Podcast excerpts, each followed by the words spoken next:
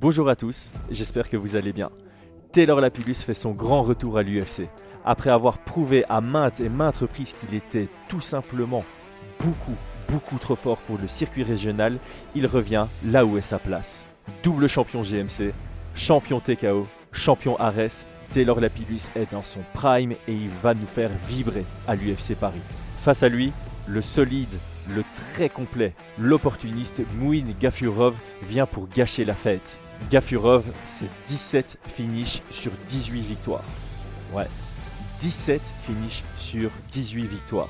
C'est un banger ce combat. Et on vous l'analyse maintenant avec Aldric et Brian.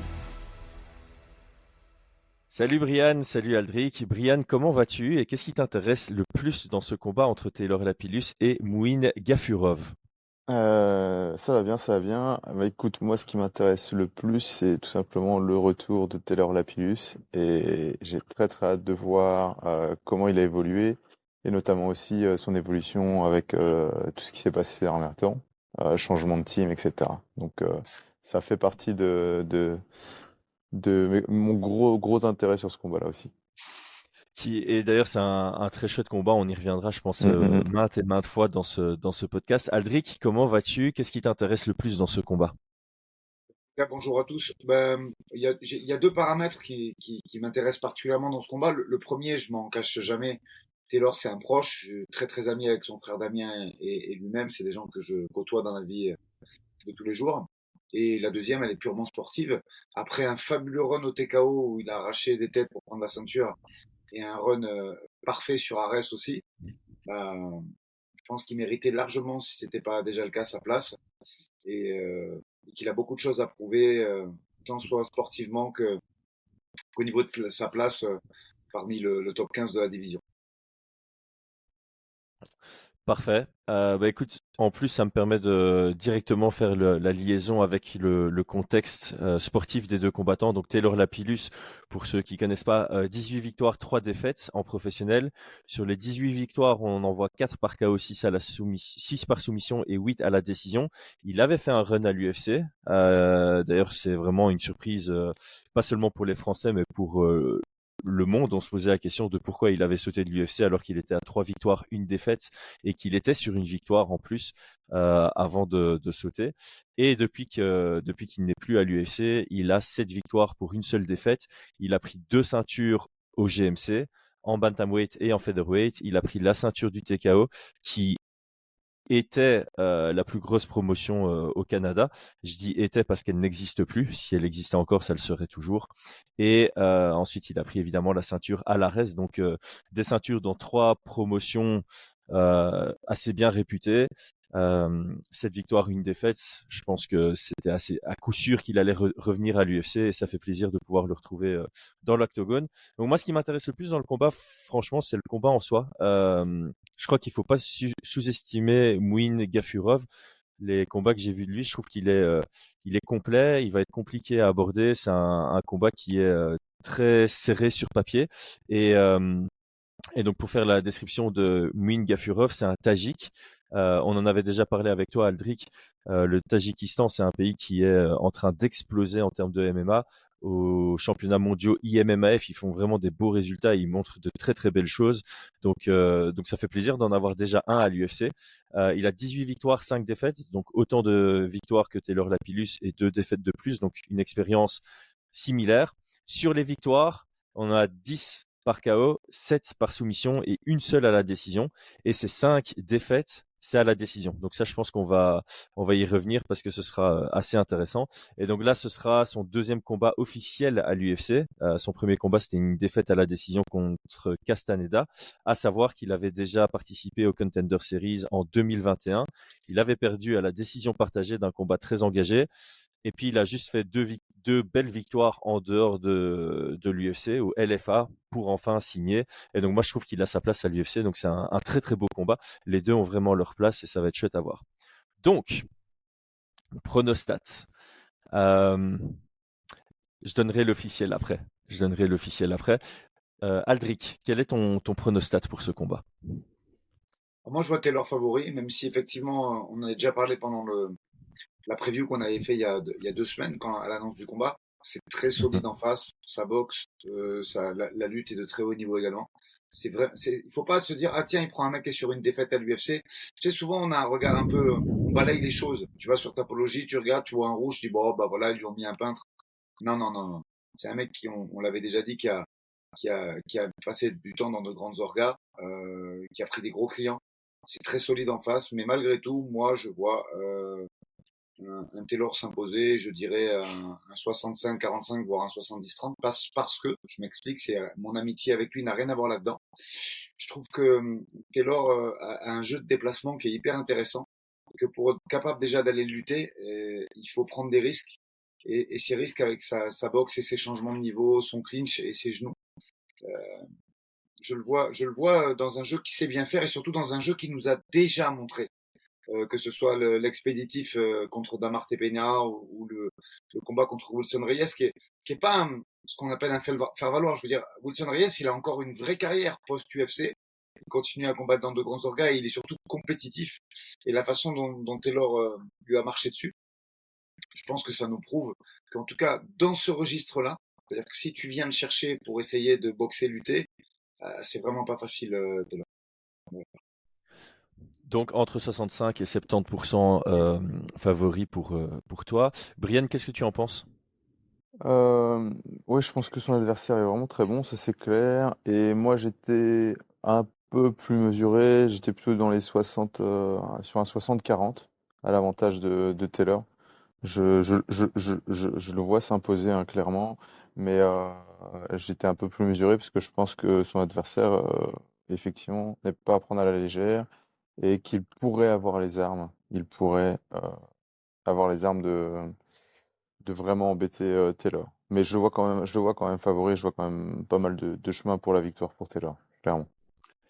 Et alors on sera, euh, on sera en escalier tous les trois. Euh, je vois également Taylor favori, mais moi je me rapprochais plutôt du 55-45 euh, parce que oui, je, je, vois Taylor comme étant meilleur, mais je pense que Gafurov est vraiment un profil très très difficile à aborder et face auquel pour gagner il faut il faut être excellent, ce qu'est Taylor Lapillus, et il faut être lucide pendant toute la durée du combat. Euh, ce qu'est Taylor Lapillus euh, en, en, général aussi, mais on sait à quoi. Enfin, le, le MMA on connaît, donc, euh, donc voilà, je je pense que si Taylor gagne, c'est une grosse victoire. Vraiment, je pense que c'est une grosse victoire, mais je le vois tout de même euh, léger favori. En termes de code de Paris officiel, euh, c'est Brian qui a gagné. C'est lui qui est le plus près de, de la réalité euh, euh, qui a été définie à Vegas. Euh, donc, on, on, le donne favori à un tout petit peu plus que 60%. Donc, on est entre 61 et 62%. ça, c'est les cotes de Paris qui ont été données à, à l'international. Donc, donc voilà. Euh, Justement, on va euh, commencer par... Euh, Vas-y. intermède rapide sur ces codes de Paris parce que j'ai pas très bien compris si, si l'un de vous deux est capable de m'expliquer ou même l'un de nos auditeurs en commentaire. J'ai l'impression qu'il y a eu deux codes de Paris. Euh, je m'explique. Je, je, prends l'exemple de Manon contre Rose. Il y a une première cote qui est sortie par euh, uniquement des sites francophones euh, qui était à l'avantage de, de, Rose très légèrement et qui s'est rééquilibré. Et là, depuis une semaine, il y a les codes de Paris US qui sortent et là, c'est Manon qui est favorite. Donc, je, je ne sais pas comment ça a été établi, mais c'est très bizarre. C'est très bizarre. Là, je vois à ce matin une Manon euh, favorite euh, très nettement à 1,50 contre 2,22. Et ça, c'est des cotes américaines mhm. qui viennent de sortir. C'est pas un basculement des cotes françaises. Donc, j'ai pas trop compris comment ces choses-là se sont gérées. Si l'un de vous est peut-être est, plus à même et plus et, plus. Alors, je, vais te dire ça sans la moindre certitude, hein, mais en général, ce qui se passe, c'est que le monde entier attend les codes de Paris de Vegas et s'aligne dessus. Mais ça peut arriver que des sites euh, locaux définissent leurs propres cotes en se disant ben on va anticiper le truc euh, étant donné que euh, Manon est française ben, un site français c'est peut-être dire ben, on va on va faire les cotes nous-mêmes euh, en espérant déjà faire rentrer de l'argent avant que ça sorte à Vegas. Et puis quand ça sort à Vegas, ils se sont peut-être rendus compte que bah, ils, étaient, ils étaient loin de la réalité qu'ils auraient dû faire. Et, euh, et voilà. Et euh, étant donné qu'ils ont mis Manon underdog en France, ils se sont dit bah si on met la française underdog, on va faire rentrer beaucoup d'argent sur euh, sur Manon. Il y a peut-être une stratégie euh, okay. financière là derrière, mais je te dis ça vraiment sur mon bon sens. C'est pas du tout, enfin c'est à prendre avec des, des pincettes. C'est ce qui me semble, c'est ce qui me semble être le justificatif. Je sais pas si Brian, tu avais une idée par rapport à ça. Non, non, non, je pense que c'est à peu près ça, ouais, effectivement. Mm, mm, mm. Ok. J'aurai, j'aurai l'occasion d'en, d'en parler. Je connais euh, deux, trois personnes qui travaillent là-dedans et je vais, je vais voir un peu euh, dans quelle situation. Et donc, si je m'étais trompé, je ferai un, une annexe dans un autre podcast pour donner la, la bonne réponse. Euh, alors, ici, on va, on va parler du profil de Gafurov. Euh, évidemment, notre audience connaît euh, beaucoup moins bien ce gars-là que Taylor Lapillus. Donc, euh, Brian, est-ce que tu peux nous décrire son profil sportif, ses forces et ses faiblesses? Alors, profil sportif, donc tout d'abord, c'est un, un, droitier. Il a un passif de samboïste. moi, je le trouve plutôt complet.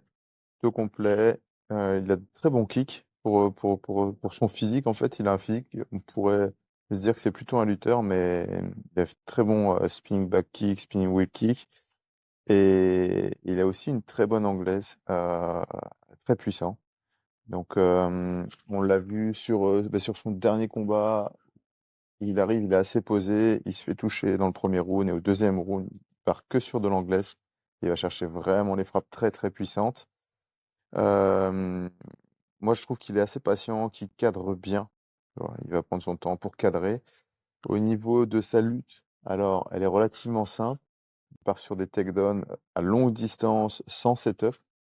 Donc, alors, au, contender, ça a plutôt bien fonctionné pour lui. Il a su mettre au sol, mais par contre, à l'UFC, son dernier adversaire, c'était vraiment trop prévisible.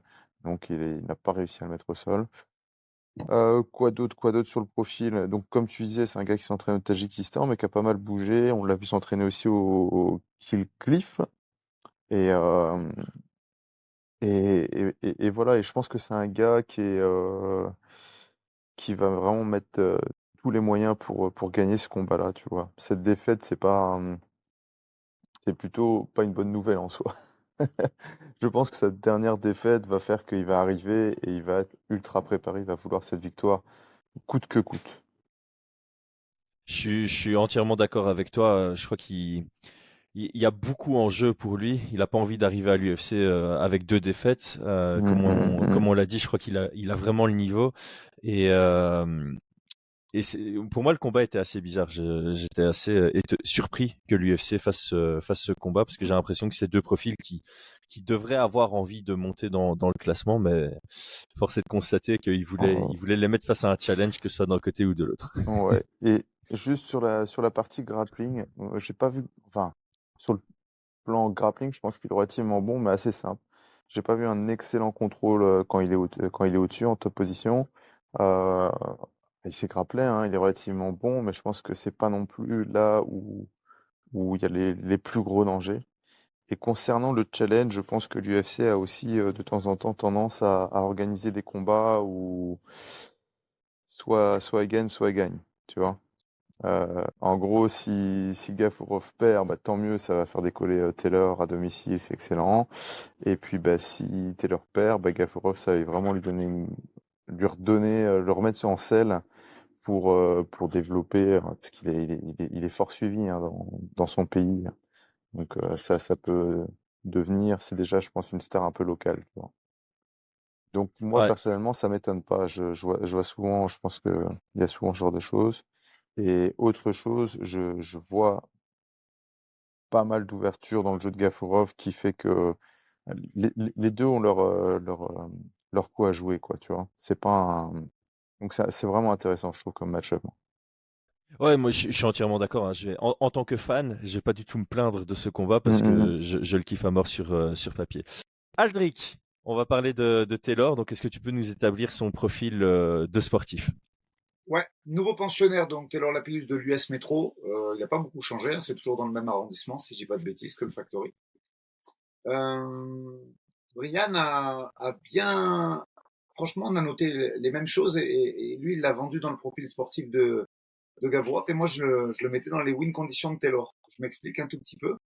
Pourquoi j'ai dit un 65-45 minimum et pourquoi je pense que Taylor peut être allé sur ce combat?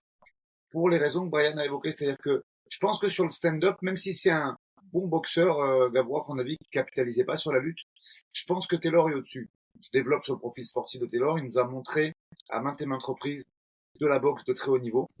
Euh, je trouve que sur sa deuxième partie de carrière, il frappe plus fort, il varie plus les niveaux et donc il est plus dangereux. J'aime bien ce, ce, côté boxe anglaise et avec des variations de niveau et des genoux qui viennent toucher au corps, hein, un peu comme ce qu'il avait fait à, à Damarte Peña. Et c'est des setups qu'il a mis en place avec le temps. C'est pas un coup de chance. On le voit, on l'a vu sur le, le, combat de Wilson Reyes, on l'a vu sur, sur pas mal de combats. Donc j'aime beaucoup ça avec un avec des déplacements qui sont extrêmement euh, intéressants dans la cage. Euh, il désengage bien, il, tourne très bien aussi. Il y a le côté expérience malgré tout, même si euh, c'est un run qui date. il y a beaucoup d'orgas. Le Ares, c'est quand même une orga avec beaucoup de pression. Et c'est, à mon avis, un des seuls Français là, avec Cyril, qui, a, qui en est à sa deuxième, qui a déjà fait un main event, qui aura un petit peu euh, ce, ce, coup d'avance. Je veux dire, on, s'attend à un chaudron, ça va être quelque chose d'extrêmement euh, violent en termes de pression et de d'intensité, cette UFC France 2. Et je pense que là-dessus, les gens qui ont fréquenté Ares, euh, William Gomis en deuxième partie, parce qu'il a quand même fait moins de combats, mais, mais Taylor qui a beaucoup de main events euh, sur cette ligue, je pense que ce sera un petit, euh, effectivement, un, un, un, petit plus encore qu'il aurait eu d'avoir déjà pu être confronté à ce genre d'ambiance. Euh, voilà. Pour, ces raisons-là, l'anti-lutte de Taylor aussi. Je pense que euh, aujourd'hui Taylor c'est pas le plus gros lutteur de la division. Hein. Euh, L'amitié ne me fait pas dire des bêtises, mais pour aller le chercher en lutte, il faut quelque chose de compliqué. Il faut du chain wrestling, il faut des setups. À mon avis, à mon humble avis, plus compliqué que ce qu'est capable de proposer euh, Gafurov. Et également, et je rejoins encore Brian une troisième fois. Des fois, on est un peu en opposition. Là, ce matin, on dirait qu'on s'est mis d'accord, euh, Brian, mais pareil, je trouve que le grappling, c'est pas assez sophistiqué au niveau des contrôles pour espérer le garder si jamais il fait tomber. Parce que pareil, euh, Taylor nous a montré euh, sur ses combats qu'il était quand même capable de scrambler. Euh, et, et, à mon avis, pareil, il faut vraiment un top grappleur, un top contrôle pour espérer le garder euh, assez longtemps au sol. Donc, lors de ses runs, que ce soit GMC, que ce soit TKO ou, ou que ce soit Ares, il nous a montré quand même une complexité euh, au niveau dimensionnel, avec un savoir-faire tant au niveau des déplacements qu'au niveau du scramble. Et c'est pour ça que je me suis permis ce ratio plus haut que d'habitude, effectivement, quand on a des classements euh, pas très éloignés en termes de carrière, au niveau Fight Matrix, au niveau expérience. D'habitude, ceux qui me connaissent savent que je suis souvent pas très loin des 50-50, des 55-45. Là, j'ai capitalisé sur celui-là parce qu'à mon avis, là où excelle Gafurov, c'est vraiment des, comment dire, des situations où Taylor nous a déjà montré euh, l'excellence euh, euh, à ce niveau-là. Je vais essayer de vous mettre en opposition du coup, parce que moi j'avais une question avant qu'on parte dans les game plans. Quand j'ai établi les game plans de part et d'autre, j'ai mis pression des deux côtés. Chez la pilule, j'ai quand même mis entre parenthèses. Donc, selon vous, est-ce qu'il y a un réel intérêt des deux côtés à être celui qui met la pression sur l'autre, ou pour un des deux ou les deux, c'est pas spécialement nécessaire dans la partie euh, stratégique? Je vais commencer par toi, Brian, pour cette question. Euh, moi, j'ai mis ça dans, bah, dans, dans, dans, le game plan d'un des deux. euh, donc oui, oui, je pense que ça va, être, extrêmement important cette question de pression et en particulier pour euh, Gafurov. Euh, je pense que voilà, je, pense que Gafurov, ça serait une erreur et je pense qu'il va la faire. Je pense qu'il va faire l'erreur de vouloir lutter euh, Lapillus. Donc je pourrais, je pourrais me rapprocher de d'Aldric sur un 65-35. Je pense qu'il va faire l'erreur de vouloir euh, le lutter. Mais pour moi, sa solution à Gafurov, c'est de chercher à boxer en pression cadrée et étouffer un maximum euh, la pilus. Donc oui, je pense que la pression, c'est ce qu'il faudra pour Gafurov. Et alors pour la pilus, je, je, trouve qu'il le fait relativement bien. Euh, il est excellent quand il met la pression, mais il boxe très très bien aussi en reculant, euh, en désengageant et en aspirant surtout. C'est pas tant qu'il boxe bien sous pression, c'est qu'il boxe bien en aspirant. Pour moi, c'est deux choses différentes. Donc, euh, je le vois bien gérer, gérer les deux. C'est euh, c'est marrant parce que c'est un peu les raisons pour lesquelles j'avais en fait j'avais commencé par écrire pour pour la Pilus donc j'avais mis euh, pression dedans parce que je trouve que le combat qu'il a offert contre Nate Maness au TKO c'est une approche stratégique qui est très intéressante pour le combat qu'il a ici face à Muin Gafurov et il y avait la pression dedans et après en revoyant un peu quelques combats de Gafurov je me suis dit ah c'est peut-être pas spécialement obligatoire pour euh, Taylor parce que en plus s'il cherche à mettre cette pression, il risque de faire une guerre au milieu, ce qui est pas du tout dans son dans son intérêt. Et c'est pour ça que j'ai j'ai caché mon pression entre parenthèses dans la partie euh, Taylor Lapillus. Euh, en termes de pression, tu avais quoi toi comme vision, Aldric mmh. Alors, je vais dire entièrement d'accord avec Brian, même s'il n'a pas tout expliqué, mais pour moi, c'est la win condition de Gavurov. C'est-à-dire que je vois pas Gavurov gagner sans ça. Tu vois, euh, c'est des KT où le key punch c'est pas facile. Tu vois, on, est quand même dans des dans KT relativement basses et capitaliser sur un lucky punch c'est pas une condition. Je pense que d'un point de vue purement technique, Taylor c'est un peu au-dessus. À partir de là, s'il met pas une pression en, en mettant de l'incertitude, je pense qu'il va être dépassé techniquement dans le combat. Après, attention, il sait bien faire. Hein. Si je mets 35% de chance, euh, c'est quand même que plus de 3 combats sur 3, sur, 3, euh, sur 10, pardon, il peut s'en sortir. Néanmoins, euh, il faut, à mon avis, mettre beaucoup de rythme au niveau des feintes et des incertitudes. Et la pression, pour moi, elle est capitale pour lui. Euh, pas Taylor forcer. Euh, je, le vois plus naviguer sur un flot où il met ses touches et il contre les amener au sol et, il peut accélérer en deuxième partie de, combat où il peut accélérer après une action énergivore de Gavrov du style un gros takedown où il s'entête, où il fait un peu le forceur. Et derrière ça, il fait une défense euh, peu énergivore où il récupère une balance énergétique intéressante et derrière il produit une accélération, tu vois.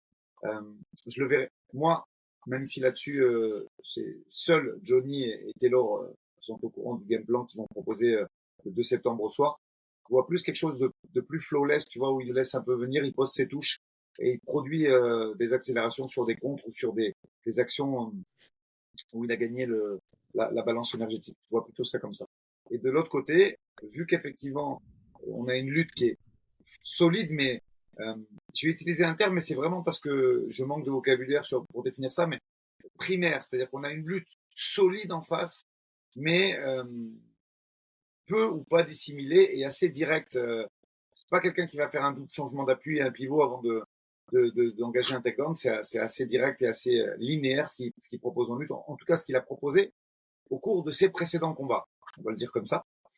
Donc, euh, ouais, sans, sans, pression et sans incertitude, je le vois pas gagner. En, donc là, en fait, on est parti en improvisation sur le, podcast et je trouve qu'on a déjà fait un bon petit résumé des, stratégies, mais je vais essayer de, de resynthétiser parce que je pense qu'on a déjà établi ce qu'on pensait sur la partie Gafurov euh, en termes de, stratégie.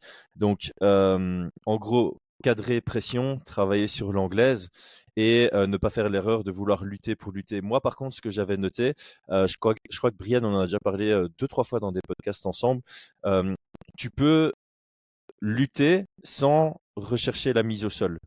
Tu peux lutter pour venir bloquer à la cage, tu peux lutter pour après pouvoir masquer euh, tes, frappes, euh, pour pouvoir euh, feinter la lutte pour exploiter après de, l'anglaise par exemple. Et je pense que pour Gafurov, ça peut être une idée.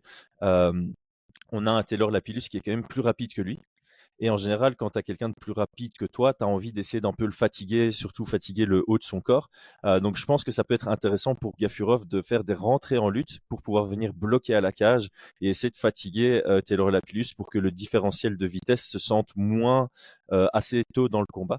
Donc moi j'avais noté ça. Donc en plus de la pression du cadrage et de jouer un peu la carte de l'agressivité, peut-être même chercher euh, un maximum la guerre et les échanges.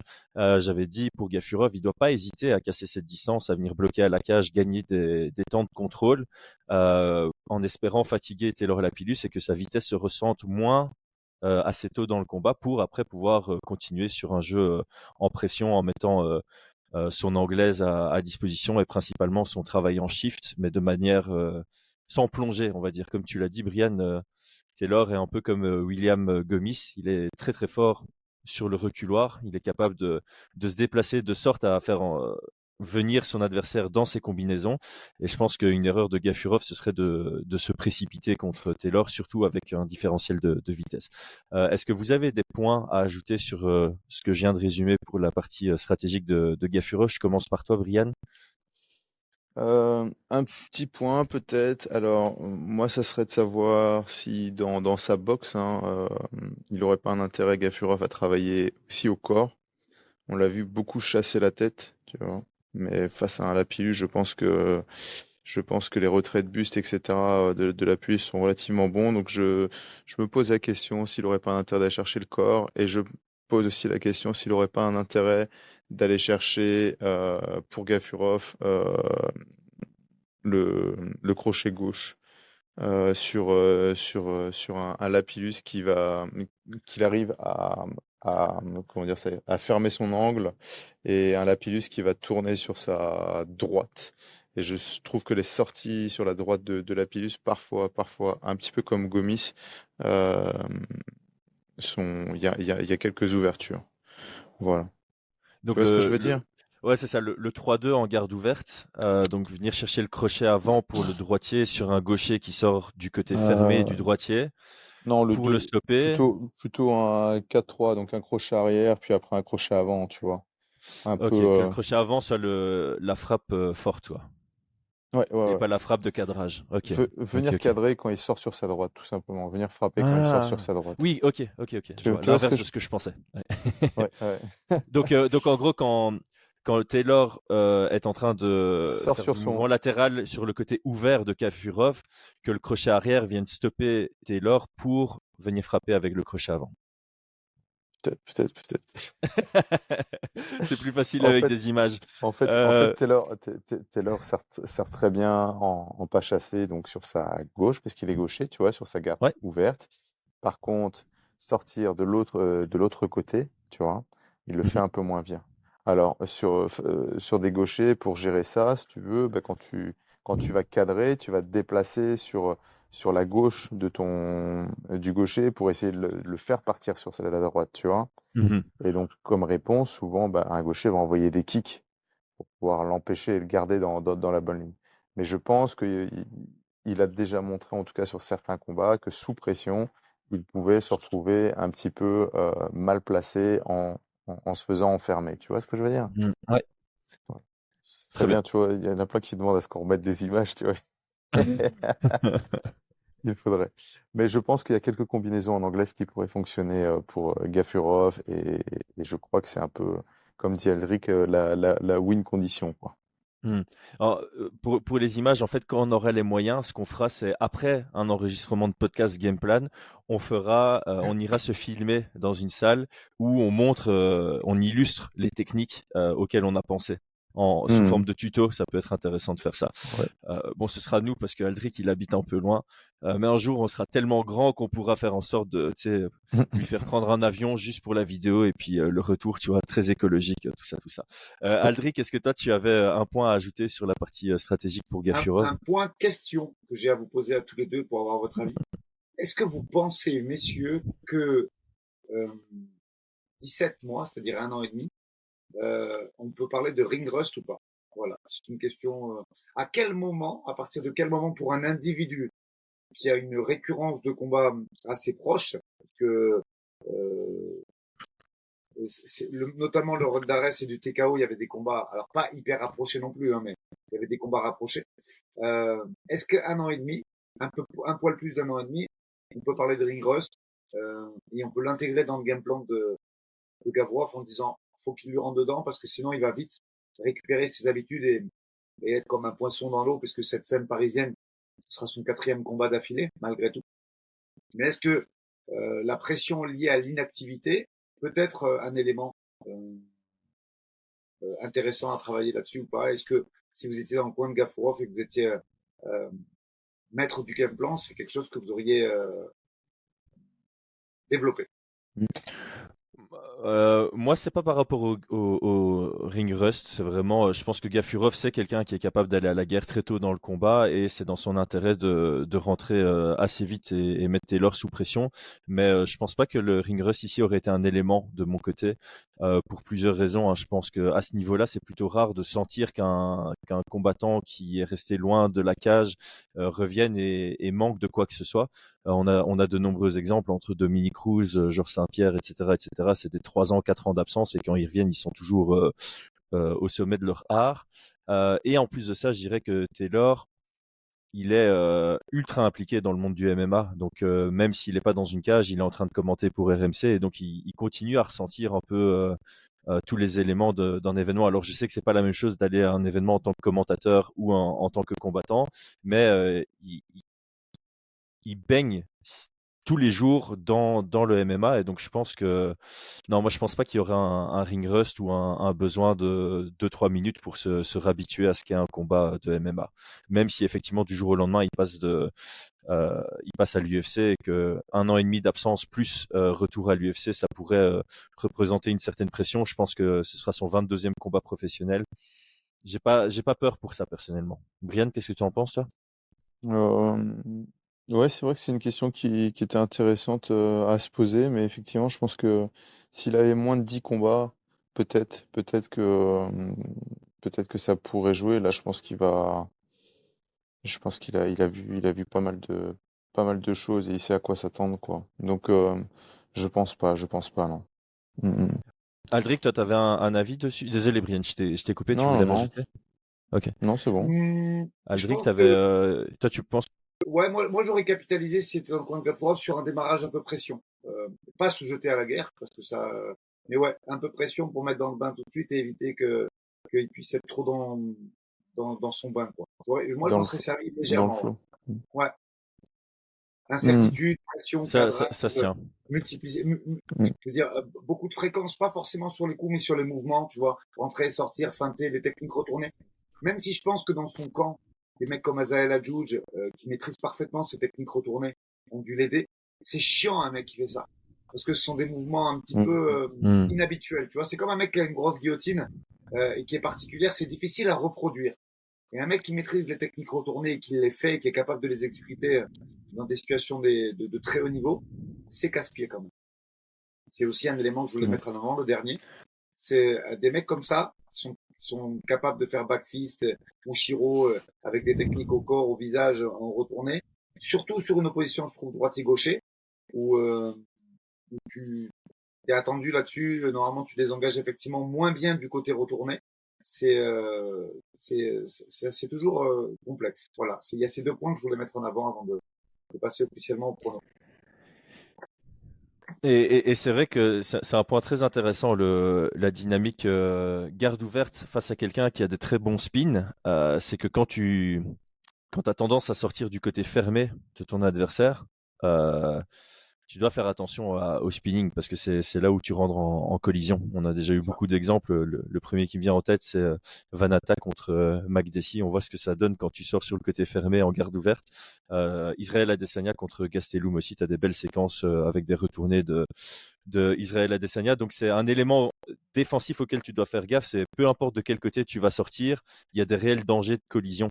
Alors qu'en général, quand on est en garde ouverte face à quelqu'un qui n'a pas de, de réel compétence à envoyer des frappes en, en retournée.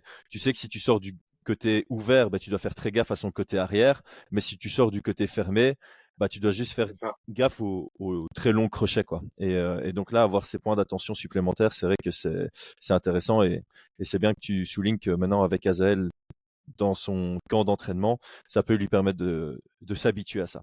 Euh, du côté de Taylor Lapillus, je vais vous dire ce que moi j'ai noté et puis vous complétez.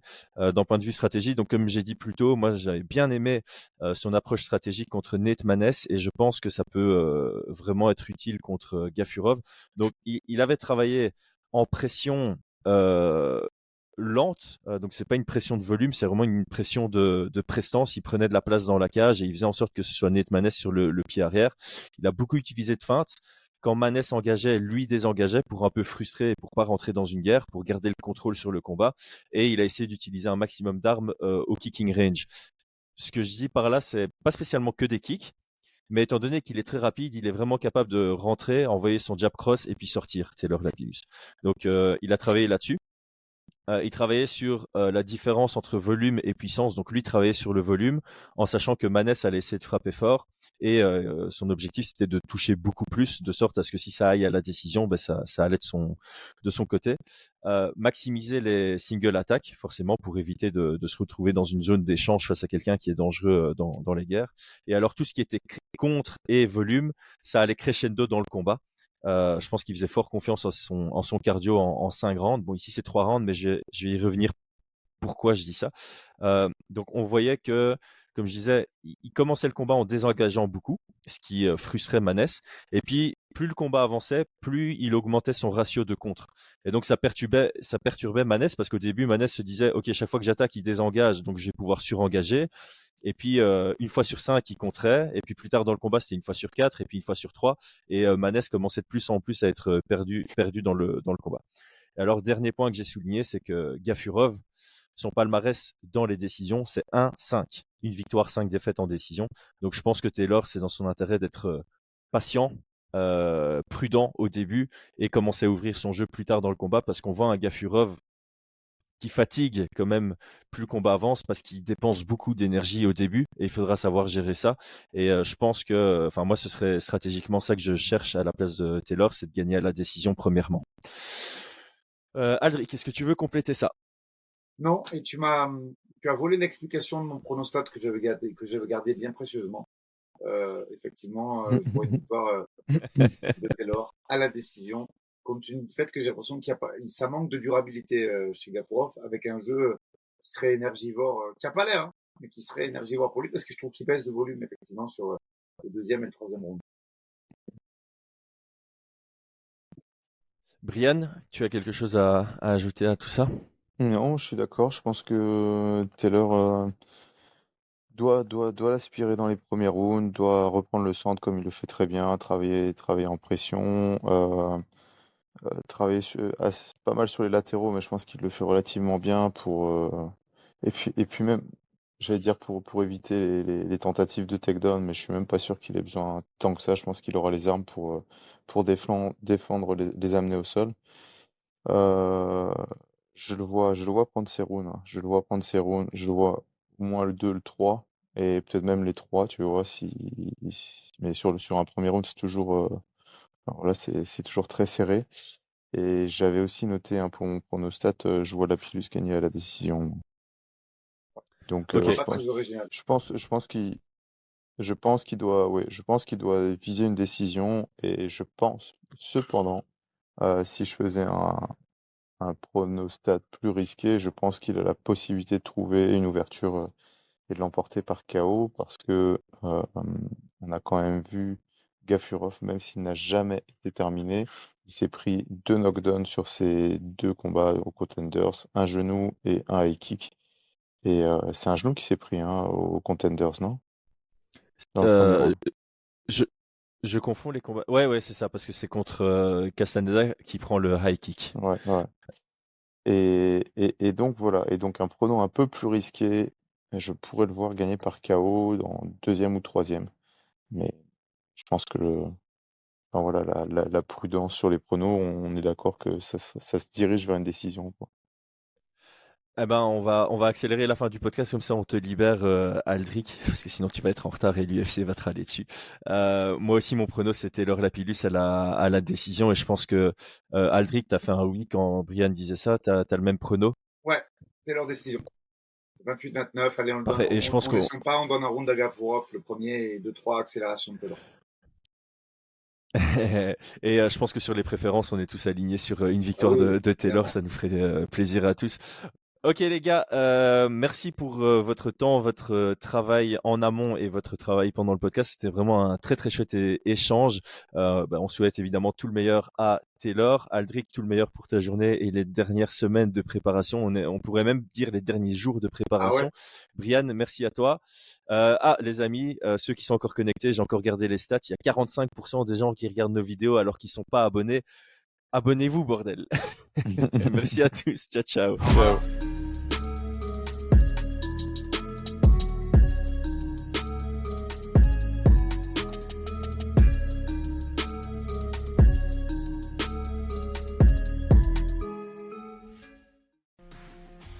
Et c'est tout pour aujourd'hui. L'équipe Fight Minds te remercie d'avoir investi de ton temps pour écouter le fruit de notre travail et de notre passion commune pour le MMA. Nous t'invitons à t'abonner à notre podcast et à nous mettre un petit 5 étoiles si notre travail te plaît, ça nous donnera toujours de la force. Et si tu veux donner un petit coup de pouce à notre projet, parle de nous autour de toi, ça contribuera à notre développement. Nous sommes également sur Twitter et YouTube, viens nous y retrouver pour échanger. A très vite pour plus de contenu sur l'art de la bagarre.